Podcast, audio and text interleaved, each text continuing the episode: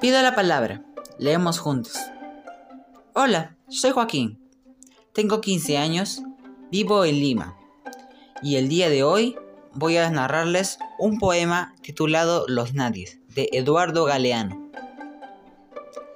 Sueñan las pulgas con comprarse un perro. Y sueñan los nadies con salir de pobres. Que algún mágico día llueva de pronto la buena suerte. Que llueva cántaros la buena suerte. Pero la buena suerte no llueve ayer, ni hoy, ni mañana, ni nunca. Ni en llovizna cae el cielo la buena suerte.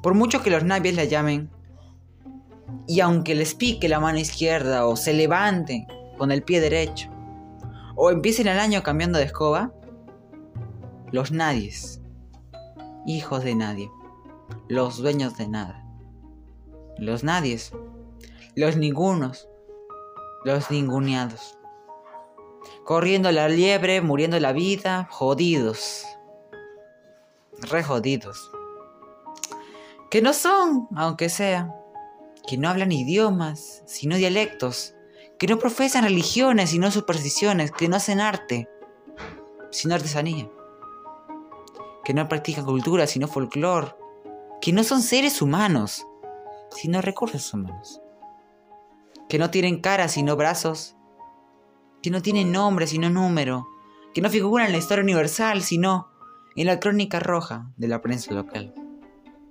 Los nadis que cuestan menos que la bala que los mata. Gracias.